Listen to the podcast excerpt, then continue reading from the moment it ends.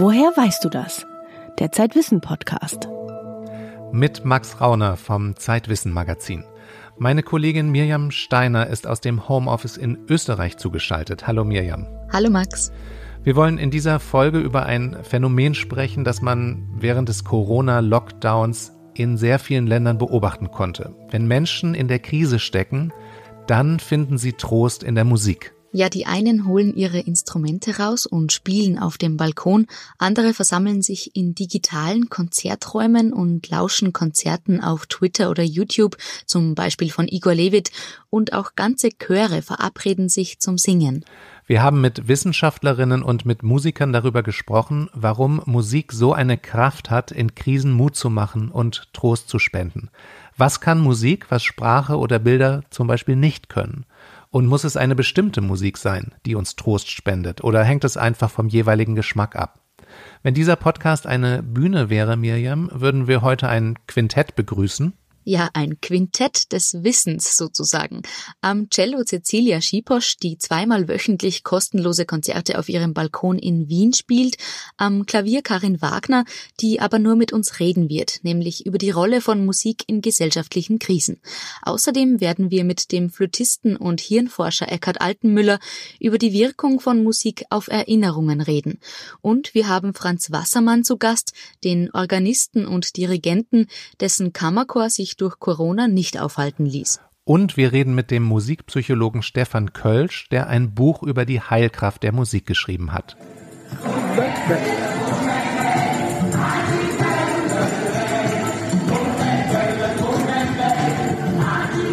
Vielleicht kennen Sie dieses Twitter-Video, von dem wir hier den Ton abspielen. Man blickt auf eine enge Straße in Italien Unten stehen eine Reihe von Kleinwagen und gegenüber ein mehrstöckiges Haus mit vielen Balkonen, auf denen die Menschen entweder mit Smartphones filmen oder aber lauthals singen, tanzen oder Topfdeckel zu Musikinstrumenten umfunktionieren. Das Video wurde in Neapel aufgenommen, am 13. März, also ein paar Tage nach dem Corona-Lockdown in Italien. Dieses Spontankonzert wird von zwei Millionen Menschen auf Twitter angeschaut und bleibt bekanntlich auch nicht das einzige Konzert dieser Art. Nein, solche Balkonkonzerte kann man schon kurz darauf aus Florenz, aus Rom, aus Mailand sehen und auch als in anderen Ländern Ausgangssperren verhängt werden, fangen die Leute an, die Musik aufzudrehen. In Amsterdam hört sich das zum Beispiel so an.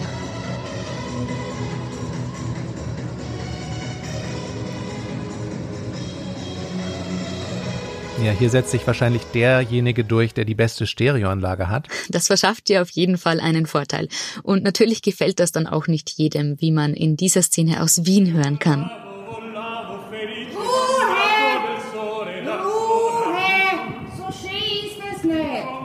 Aber in Wien freut man sich auch, wenn der Nachbar der Liedermacher Ernst Molden ist. Gut ist, wenn die Straßenbahn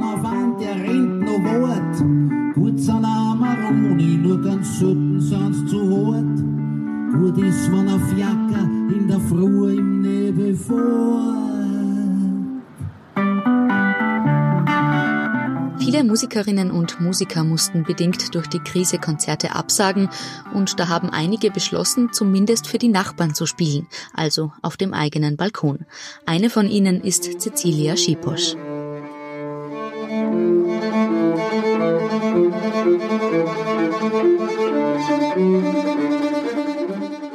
Ich habe mir gedacht, wenn für mich Musik so viel bedeutet und, und mich über diese schwierige Zeit so hilft, ja, dann, dann könnte das doch für anderen auch hilfreich sein.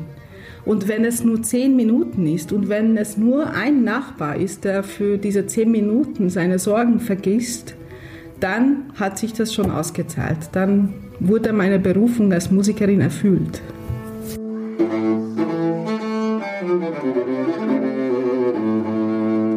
Schiposch sitzt da mit ihrem Cello auf einem kleinen Balkon. Der ist vielleicht zwei Meter lang, einen breit.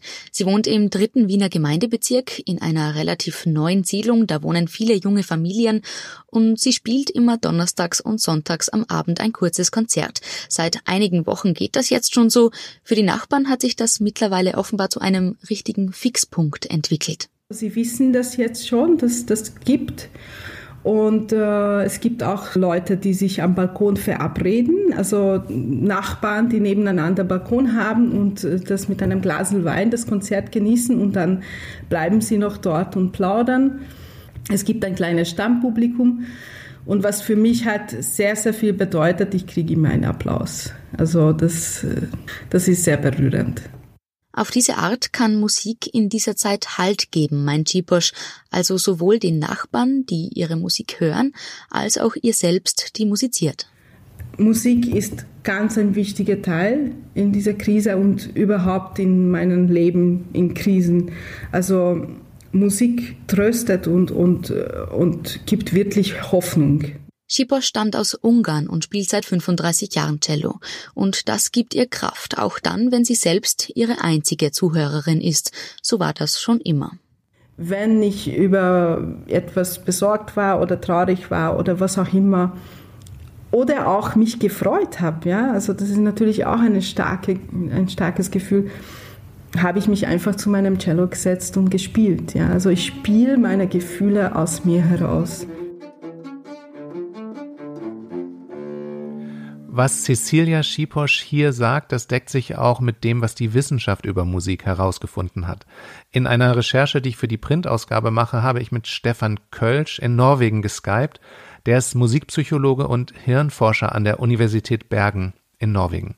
Er hat ein Buch geschrieben über die heilende Kraft der Musik. Good Vibrations heißt das. Musik kann uns helfen, ruhig zu atmen und äh, unseren Herzschlag so auch wieder etwas zu beruhigen, unsere Atmung zu beruhigen und uns insgesamt auch ruhiger zu fühlen. Und das ist etwas, was übrigens wahrscheinlich schon seit Hunderttausenden von Jahren praktiziert wird im Wiegenlied. Schlaf, Kindlein, schlaf, dein Papa hüt die Schaf, die Mutter schüttelt's Bäumelein. Ist vielleicht nicht ganz korrekt durchgegendert. Was singt man in Österreich? Heiti bum beiti bum bum, aber heiti bum beiti bum bum. Darin stirbt allerdings die Mutter und wenn ich mich recht erinnere, das Kind auch. Also ist jetzt auch nicht gerade besser. Bisschen makabrer Humor vielleicht bei den Einschlafliedern. Wir können natürlich nur spekulieren, was Steinzeitmenschen zum Einschlafen gesungen haben, aber die Forscher haben da eine Vermutung. Die Melodie geht langsam und die Melodie geht runter und sie wiederholt sich und sie ist eben nicht aktivierend, sondern sie ist beruhigend und wir wissen aus Studien, dass diese Charakteristika von Wiegenliedern über den gesamten Globus zu finden sind. Und das sagt uns, dass diese Merkmale nicht nur rund um den Globus existieren, sondern auch höchstwahrscheinlich durch die Geschichte des Homo sapiens hindurch. Also ähnlich wie Wiegenlieder jetzt klingen, haben Wiegenlieder wahrscheinlich auch schon vor einer halben Million, vielleicht sogar schon vor einer Million Jahre geklungen. Nun ist die Corona-Musik meistens ja alles andere als zum Einschlafen. Nein, die würde ich eher als Mutmachlieder beschreiben. Aber auch dafür gibt es eine tiefe Verankerung im Menschsein, sagt Eckhard Altenmüller. Er ist Neurowissenschaftler an der Hochschule für Musik, Theater und Medien in Hannover. Er beschreibt, ähnlich wie Stefan Kölsch, die Musik als Teil der genetischen Grundausstattung des Menschen. Und die Balkonkonzerte haben seiner Meinung nach auch die Funktion, uns in eine bessere Zeit, in eine Zeit vor der Krise zurückzuversetzen. Das liegt eben daran, dass Musik bei uns sehr stark im emotionalen Gedächtnis abgespeichert wird und eben auch sehr feste und starke Emotionen binden kann. Und wenn ich jetzt im Balkonkonzert zum Beispiel irgendwie ja, so ein Lied wie ähm, Alle Vögel sind schon da höre, von unseren Nachbarn hier gespielt, dann erinnert mich das natürlich an die Kindheitszeit, als ich dieses Lied als erstes selber gelernt habe, selber gesungen habe, selber gehört habe. Und ähm, dann werden die Emotionen ähnlich wie in einem, ja, fast wie so eine Art von biografischer Film, werden die Emotionen, die mich damals begleitet haben, bei dem Lied wieder aufgeweckt. Musik bildet sehr stark emotionale Erinnerungen, vor allem wenn wir jung sind, also im Alter von 8 bis 28 Jahren. Und das können wir jetzt wieder hervorrufen und das sind eigentlich diese Erinnerungen, die uns jetzt hier Kraft geben und uns eben an unsere, ja, an unser Gemeinschaftsleben, an unsere schönen Erlebnisse, an unsere Vergangenheit erinnern. Musik kann nicht alle Emotionen erzeugen, Ekel zum Beispiel, das geht eigentlich nicht, aber die emotionalen Reaktionen können sehr stark sein. Ich weiß nicht, Max, ob du das kennst, aber mir geht's so, wenn mich ein Lied besonders berührt, dann passiert das manchmal, dass mir so ein Schauer über den Rücken läuft. Ich bekomme dann auch Gänsehaut. Hm, welches Lied ist das? Muss kein bestimmtes Lied sein. Es passiert zum Beispiel fast immer, wenn ich bei einem Live-Konzert bin und an einer Stelle das ganze Publikum zu singen beginnt, beim Refrain des bekanntesten Stücks des Künstlers oder so. Ja, bei mir ist es jetzt nicht so häufig, muss ich zugeben, aber ich erinnere mich an eine Situation als Student, als ich ähm, bei Saturn war und CDs angehört habe und da habe ich eine CD entdeckt von Buena Vista Social Club, die damals rausgekommen war und da hatte ich auch so einen Gänsehautmoment. Das ist jedenfalls nicht bei allen Menschen so, sagt Altenmüller. Er hat zu diesem Gänsehautphänomen viel geforscht und herausgefunden, dass es bei etwa 70 Prozent der Menschen passiert. Und äh, interessant ist eben auch daran, dass diese 70 Prozent sind überwiegend Menschen in Berufen, die wiederum mit Menschen zu tun haben. Also ähm, ärztliche, pflegerische Berufe, äh, Lehrer, ähm, äh, also Berufe, mit, die mit Menschen zu tun haben, während die anderen 30 Prozent waren in einer deutlichen Mehrheit eben Berufe, die mit Dingen zu tun haben, strukturierte Sachen, also zum Beispiel Ingenieure, Physiker und so weiter. Ganz interessant. Ja, ich habe Physik studiert, vielleicht ist es bei mir deshalb ja nicht so häufig. Du bist aber auch Journalist, was ein gewisses Interesse an Menschen voraussetzt. Und auch das hat Auswirkungen darauf, wie Musik auf uns wirkt. Also es gibt eben Menschen, die haben mehr Interesse an anderen Menschen, andere, die haben mehr Interesse an Dingen. Und natürlich spielen da auch noch ganz andere Dinge mit rein. Ob man generell gut abschalten kann oder bei Frauen zum Beispiel, hängt es auch davon ab, in welcher Phase ihres Zyklus sie gerade sind. Eckhard Altenmüller hat auch untersucht, welche Musik uns besonders berührt. Dazu hat er mehr als 1000 Menschen gebeten, im Labor ihre Gänsehautmusik zu hören. Da wurde dann auch die Atemfrequenz gemessen, auch die Schweißproduktion an den Handinnenflächen. Herausgekommen ist dann, dass es Menschen besonders berührt, wenn im Musikstück etwas Überraschendes passiert und wenn Instrumente vorkommen, die der menschlichen Stimme ähnlich sind. Streichinstrumente zum Beispiel, die in der Klangerzeugung den menschlichen Stimmlippen ähneln. Kann man pauschal sagen, wenn ich Musik in Moll höre, macht es eher traurig, wenn ich Stücke in Dur höre, dann machen die eher gute Laune? Nein, das hängt ganz von dir selbst ab, sagt Altenmüller. Es gibt keine emotionale Hausapotheke, so nach dem Motto, wenn ich Mozart höre, dann werde ich irgendwie fröhlich und wenn ich Beethoven höre, höre kriege ich Energie und wenn ich äh, Queen höre, ähm, äh, werde ich aktiv. Das gibt's nicht. Ja, ist alles individuell mit meiner eigenen Biografie verbunden. Ja, das ist interessant, weil sich hier die Experten ein bisschen widersprechen. Stefan Kölsch sagt zwar nicht, dass Mozart fröhlich macht, aber er sagt schon, dass fröhliche und traurige Musik auch eine entsprechende Wirkung haben. Depressive hören oft traurig klingende Musik, weil sie sich dann verstanden fühlen und weil sie sagen, das passt zu meiner Stimmung, da fühle ich mich nicht so alleine. Das ist ja auch alles ganz richtig. Was sie dabei aber nicht merken, ist, dass sie diese Musik noch weiter runterreißt und immer wieder in so eine Negativspirale nach unten bringt. Und obwohl sie meinen, dass sie sich mit der Musik helfen, sie sich tatsächlich mit der Musik schaden. Jetzt könnte man naiv sagen, wenn du eine depressive Verstimmung hast, dann hör doch einfach gute Laune Musik. Ganz so einfach ist es aber doch nicht, sagt Kölsch. Man kann nicht Musik wie eine Spritze verabreichen und äh, was weiß ich, Helene Fischer irgendwas Fröhliches oder sonst was, hier Marschmusik oder äh, bayerische Blasmusik oder sowas und sagen, hier, das, das hört sich doch aktivierend oder fröhlich oder was auch immer an hör das mal. Da sagt der Depressive, nee, das kann ich mir jetzt nicht anhören. Da, da, also sie, sie verstehen mich überhaupt nicht.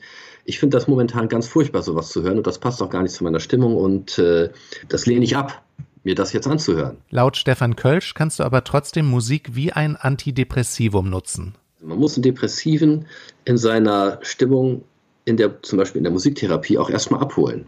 Ja, man, man muss sie dort abholen, stimmungsmäßig, wo die sich gerade befinden traurig klingende Musik immer nur in einer Reihe von Musikstücken, die nach und nach übergehen zu positiv klingenden Musikstücken. Also zum Beispiel zu Musikstücken, die ermutigend klingen oder fröhlich oder aktivierend. Und dann ist das auch viel leichter für den depressiven Musik erstmal anzuschalten. Eckhard Altenmüller sagt, jeder müsse für sich selbst herausfinden, welche Musik in welcher Situation gut tut. Und das können wir übrigens auch sehr gut. Er nennt da das Beispiel des Autoradios, wo man ja beim Durchschalten innerhalb von Millisekunden merkt, ob die Musik jetzt gerade passt, also ob sie dabei hilft, wach und konzentriert zu bleiben. Und so ist es auch in einer Krise, die uns zum Zuhause-Sitzen verdonnert. Und Fun Fact, wenn wir Musik gefunden haben, die uns gut tut, dann gefällt das sogar unseren Haustieren. Wenn man Tiere vor die Wahl lädt, Stille oder Musik, dann wählen sie die Stille im Grundsatz. Also das ist der erste Punkt. Aber die Tiere ähm, reagieren positiv, wenn sie merken, dass ihre Bezugs Person, in dem Fall der Mensch, ähm, eine bestimmte Musik mag.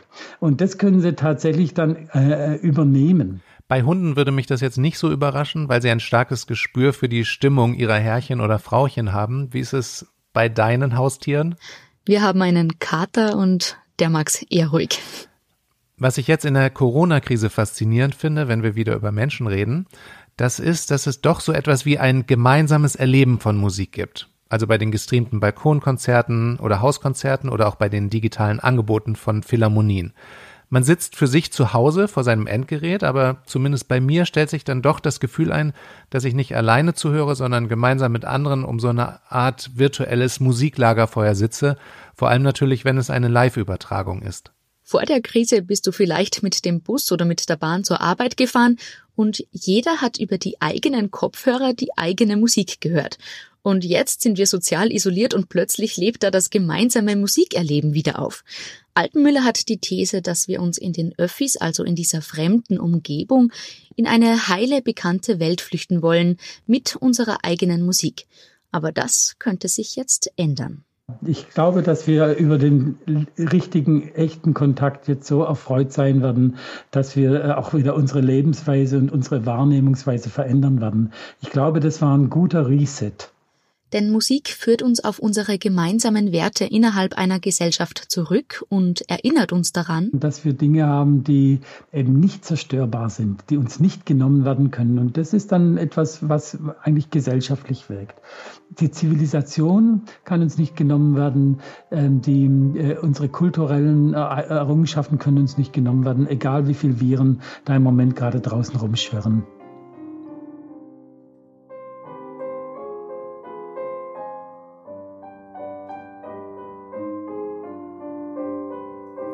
Es ist ja auch noch ein Unterschied, ob man gemeinsam Musik konsumiert, also einem Balkonkonzert lauscht oder einen Livestream einschaltet, oder ob man mit anderen Musik macht. Die Wissenschaft bewertet die Kraft der Musik ja noch etwas höher, wenn du aktiv mit anderen Musik hörst oder im Chor singst. Du hast noch mit einem Chorleiter gesprochen, der in der Corona-Krise erstmal nicht mehr mit seinem Chor musizieren konnte. Ja, das ist Franz Wassermann. Er ist Professor an der Uni Heidelberg, Organist und Dirigent und leitet seit 25 Jahren die Kamerata Carolina. Das ist ein Kammerchor mit Studierenden und Absolventen. Unser Chor hat ein, und das bemerken auch die Zuhörer immer wieder, sehr herzliches Verhältnis. Es kommt auch mal vor, dass sich irgendwelche im Chor untereinander verlieben und dann fragen sie mich mal dies und jenes. Und ich versuche so wie ein, wie ein netter, netter alter Vater äh, guten Rat zu geben. Und, und so bin ich dann eingebunden in den Chor. Und das, das ist doch einfach herrlich. So circa 40 Leute singen da gemeinsam, also normalerweise treffen sie sich zu regelmäßigen Proben. Jetzt vor kurzem wären sie nach Frankreich auf ein Konzert gereist und in Heidelberg hätten sie in der Peterskirche ein großes Konzert gespielt. Die Johannespassion von Johann Sebastian Bach hatten sie dafür einstudiert. Das Coronavirus hat ihnen aber, wie vielen anderen Musikern ja auch, einen Strich durch die Rechnung gemacht aber sie haben da einen anderen Weg gefunden. Was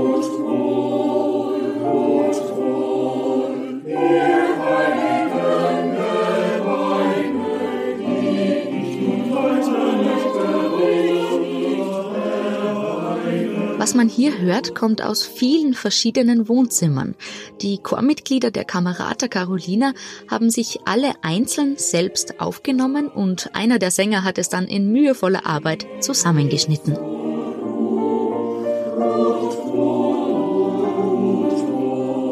Es war zwar ein, ein, ein bisschen künstlich, ich, ich habe da in einen Raum dirigiert, in dem mein, mein Chor nicht war. Aber, aber ich habe sie mir dann vorgestellt und dann, und dann ging das ganz gut. So würde es klingen, wenn wir beisammen wären, dachte Wassermann dann.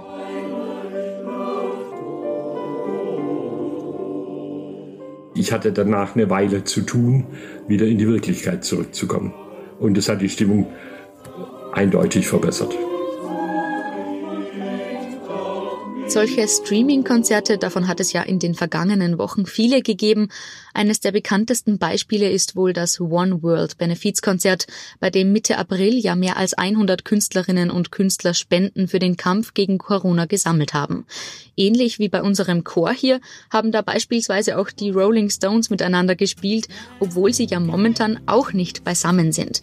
Hat man aber im Ton fast nicht gemerkt.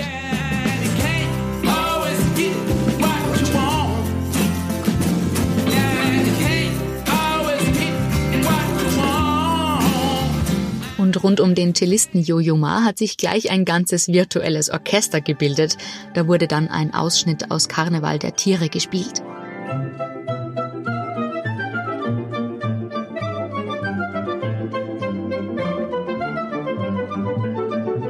Da bekommt man schon das Gefühl, dass Musik das ausgleichen kann, was uns in den vergangenen Wochen gefehlt hat, auch wenn es nur online ist. Eine Kollegin aus Frankreich hat geschrieben, es war für mich sehr berührend und wirkt auf mich wie ein Bollwerk gegen die Corona-Krise.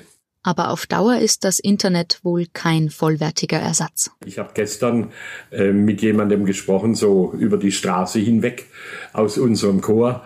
Und der Betreffende hat dann auch gesagt, ach, ich ich habe so Sehnsucht danach, dass wir wieder beisammen sind und ähm, dass wir einfach spüren, nicht nur sehen oder hören virtuell, sondern, sondern dass wir spüren, da sind wir beisammen. Es ist doch mehr. Das Ganze ist mehr als die Summe seiner Teile. Und, und dieses Ganze, das fehlt uns ein bisschen. Aber unser Trost ist, dass wir auch so zusammenarbeiten und in die Zukunft schauen. Du hast in deiner Recherche noch ein paar andere Beispiele gefunden für Notsituationen, in denen sich die Menschen mit Musik Trost spenden oder Hoffnung machen. Ja genau, Mitte des 17. Jahrhunderts zum Beispiel, da wütet in Rom die Pest. Der Papst grübelt, wie er dieser furchtbaren Seuche Einhalt gebieten kann, und da kommt ihm die Musik in den Sinn. Er beauftragt den Komponisten Orazio Benevoli mit einer Messe, erzählt die Musikwissenschaftlerin Karin Wagner.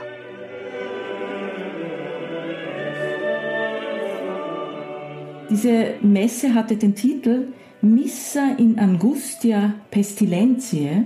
Das ist ein Werk für vier Chöre, zu je vier Stimmen, also für 16 Stimmen, ein polychorales Werk, das die römische Barockmusik dieser Zeit repräsentiert und ähm, ein großes Schild gegen die Pest gewesen ist.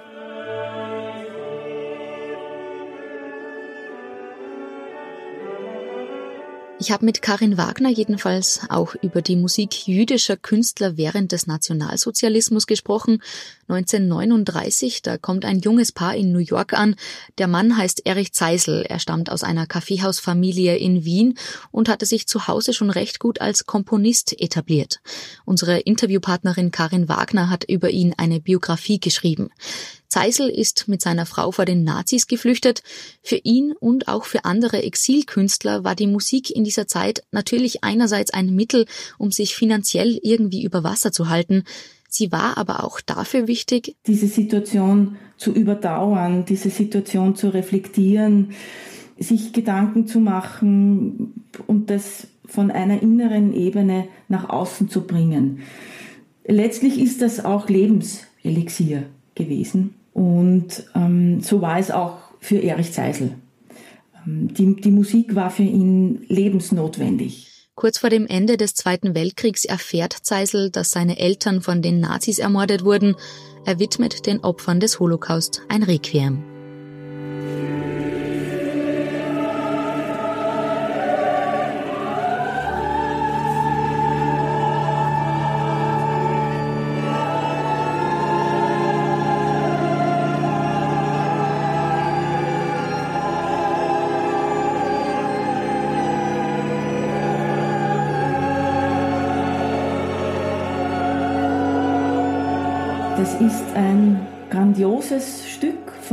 Unglaublicher Schönheit, von unglaublicher Kompositionskunst.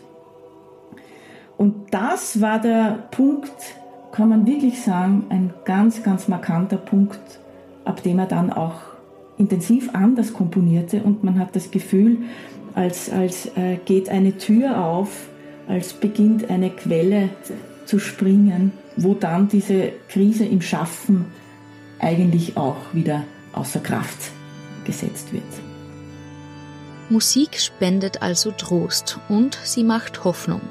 Jenen Menschen, die selbst Musik machen und denjenigen, die diese Musik hören. Jenen Menschen, die Opfer eines monströsen Gewaltverbrechens sind und denjenigen, deren Leben von einer Krankheit bedroht sein mag. Musik spendet immer Trost. Ob das jetzt in Krisenzeiten ist oder nicht.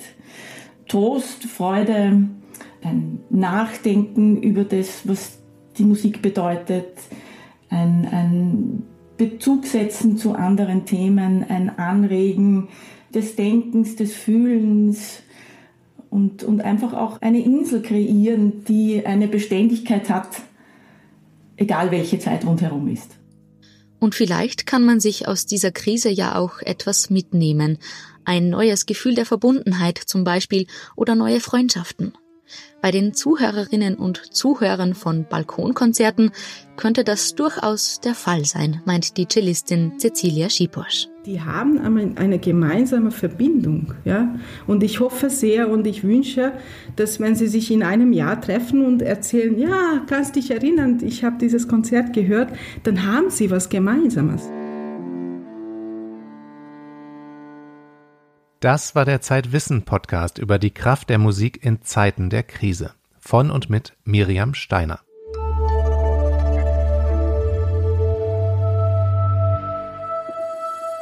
Die neue Zeitwissen-Ausgabe hat das Titelthema Das tut jetzt gut, wie man sich in neuen Situationen neu sortiert, Zuversicht gewinnt und Chancen erkennt. Darin ein Artikel von Axel Hacke, der durch die Corona-Krise über das Wohnen nachgedacht hat. Und Sven Stillig schreibt über große Ideen, die in den eigenen vier Wänden entstanden sind, darunter ein Toaster mit Sichtscheibe, erfunden von Konrad Adenauer, bevor er Bundeskanzler wurde. Unsere Podcast-Hörerinnen und Hörer können ein Probeheft gratis bestellen unter www.zeit.de slash wissen-podcast. Ich bin Max Rauner und wir hören uns wieder am dritten Sonntag im Mai.